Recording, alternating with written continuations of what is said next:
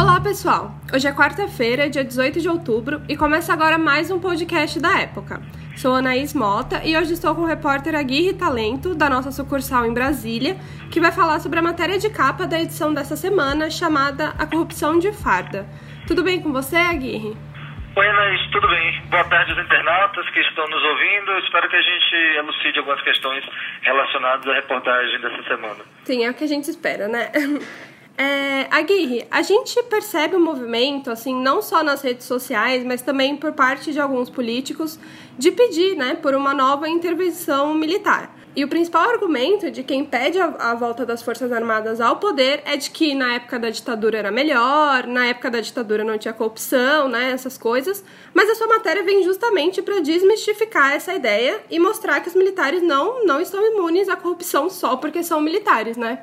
Isso, exato. A gente não consegue avançar muito é, nos fatos que ocorreram no período da ditadura, porque como a gente não tinha instituições democráticas, não uhum. tinha um judiciário tão independente como é hoje, não tinha um Ministério Público como é hoje, é, os, ocorriam fatos ilícitos, mas não havia investigação. Então a gente tem um histórico muito deficiente da corrupção nesse período. A gente tem alguma coisa de reportagens de jornais, mas a gente não teve investigações sérias e condenações. É, o que a gente mostra na nossa matéria é, é no período pós-ditadura, já, no, já após a redemocratização, que com, novas instituições, com um STM mais, é, mais atuante, com o Ministério Público Militar, é, tem sido investigados, denunciados e condenados diversos casos relacionados à corrupção, ao peculato uhum. e a outros crimes relacionados às Forças Armadas.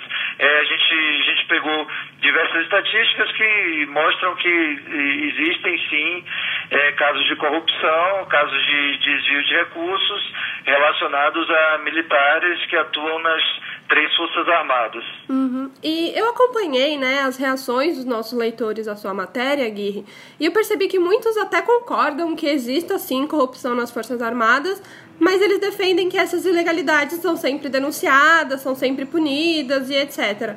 Por que, que isso também não é exatamente verdade? É, existe um caso em andamento no TCU, Tribunal de Contas da União, que ele oficiou o Exército, oficiou o Comando do Exército para apurar se foi aberto ou não foi aberto processos de tomada de contas especiais em casos que já tinham sido identificadas suspeitas de, danos de dano ao horário. Uhum. É, isso porque o TCU identificou que em alguns casos o Exército tinha que ter aberto tomada de contas especiais para apurar esse dano ao horário e não fez.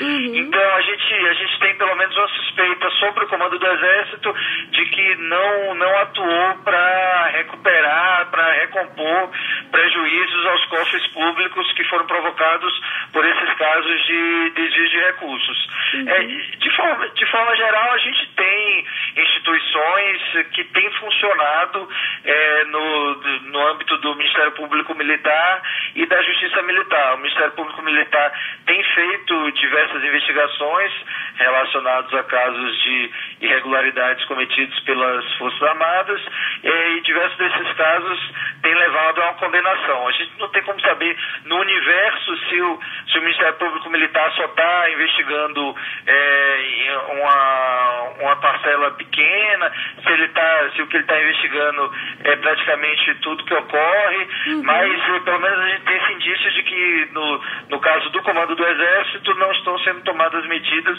para recompor prejuízo aos cofres públicos, segundo o Tribunal de Contas da União. Uhum. E além disso, na sua matéria, você comenta também que você teve acesso né, aos registros da Procuradoria-Geral da Justiça Militar e que são ao todo 315 processos, né? 255 pelo crime de peculato e 60 por corrupção ativa ou passiva. Em que pé estão esses processos, então, Aguirre, esses julgamentos? O que, que a gente sabe até agora disso o que, que pode vir à tona aí no futuro próximo? É, esse, essa é uma estatística geral de procedimentos em andamento no Ministério Público Militar, mas é, o, o, os casos mais relevantes são mais ou menos. Sim, existem mais ou menos 50 processos em que o Ministério Público Militar já apresentou denúncia é, à Justiça Militar, que denúncia é quando a investigação se encerra e aí o Ministério Público Militar apresenta uma denúncia para a Justiça começar é, a tocar o julgamento daquele processo. Uhum. Então, existiram mais ou menos 50 processos em que foi apresentada essa denúncia de casos envolvendo prejuízos aos cofres públicos acima de 100 mil reais. A gente sabe disso porque o Ministério Público Militar também mandou essa relação ao Tribunal de Contas da União, porque o Tribunal de Contas da União quer saber se nesses casos o, as Forças Armadas estão tomando providências uhum. para recompor o prejuízo aos cofres públicos. É de, desses casos, diversos já foram, já foram alvo de condenação. A gente tem praticamente toda semana julgamentos relevantes no STM, na Justiça Militar de primeira instância, com algumas condenações de militares por questões relacionadas a crimes como corrupção, peculato. Em 2017, por exemplo, a gente teve recentemente é, o médico da aeronáutica e o major do exército que perderam posto e a patente, tanto por crime sexual como por peculato. Uhum. É, o STM condenou o major do exército a mais de dois anos de reclusão por usar ilegalmente uma empresa dentro de um quartel. O STM condenou um coronel do exército e mais seis por desvio de dinheiro público na obra da BR-163 no Pará. Então, esses, esses casos estão sendo gradativamente julgados na Justiça Militar. Também há diversos casos de absolvição, obviamente, e casos de condenação. Uhum, então a gente vai ter que esperar para ver o que, que vai dar disso tudo, né? É, não existe ainda uma estatística consolidada do STM de número global de processos por corrupção que foram alvo de condenação, número global de processos por peculato, mas aos poucos esses casos estão sendo julgados e vão sendo divulgados, vão sendo noticiados. Uhum. Bom, é isso. Muito obrigada pela sua participação, Aguirre. Imagina. É, quem quiser ler um trechinho da matéria do Aguirre sobre a corrupção nas Forças Armadas pode conferi-lo em época.globo.com. A matéria na íntegra você encontra nas bancas na edição da época dessa semana.